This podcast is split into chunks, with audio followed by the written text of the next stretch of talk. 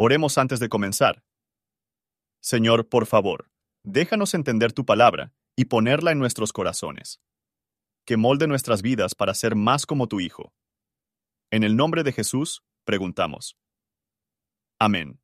Salmo 142 Con mi voz clamaré a Jehová, con mi voz pediré a Jehová misericordia. Delante de él derramaré mi querella, delante de él denunciaré mi angustia. Cuando mi espíritu se angustiaba dentro de mí, tú conociste mi senda. En el camino en que andaba me escondieron lazo. Miraba a la mano derecha y observaba, mas no había quien me conociese. No tuve refugio, no había quien volviese por mi vida. Clamé a ti, oh Jehová, dije, Tú eres mi esperanza y mi porción en la tierra de los vivientes. Escucha mi clamor, que estoy muy afligido. Líbrame de los que me persiguen, porque son más fuertes que yo. Saca mi alma de la cárcel, para que alabe tu nombre. Me rodearán los justos, porque tú me serás propicio. Comentario de Matthew Henry Salmos, capítulo 142. No puede haber una situación tan angustiosa o peligrosa en la que la fe no tendrá el consuelo de Dios por la oración. Tenemos la tendencia a mostrar nuestros problemas demasiado a nosotros mismos, estudiando detenidamente sobre ellos, lo que nos hace ningún servicio, mientras que, al mostrarles a Dios, podríamos emitir los cuidados sobre Él, que tiene cuidado de nosotros, y de ese modo aliviar nosotros mismos.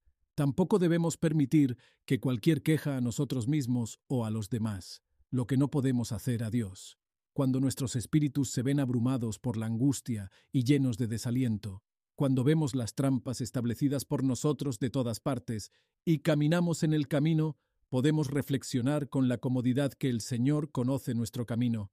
Los que con sinceridad tomar al Señor por su Dios lo encuentran todo suficiente como un refugio y como una de las porciones. Todo lo demás es un refugio de la mentira y una parte de ningún valor. En esta situación, David oró fervientemente a Dios. Podemos aplicarlo espiritualmente. Las almas de los creyentes a menudo se estrecharán por dudas y temores. Y es entonces su deber y el interés que rogar a Dios para ponerlos en libertad, para que puedan correr el camino de sus mandamientos. Así, el Señor liberó a David de sus poderosos perseguidores, y hecho bien con él. Por lo tanto, levantó el Redentor crucificado para el trono de gloria, y lo hizo cabeza sobre todas las cosas para su iglesia.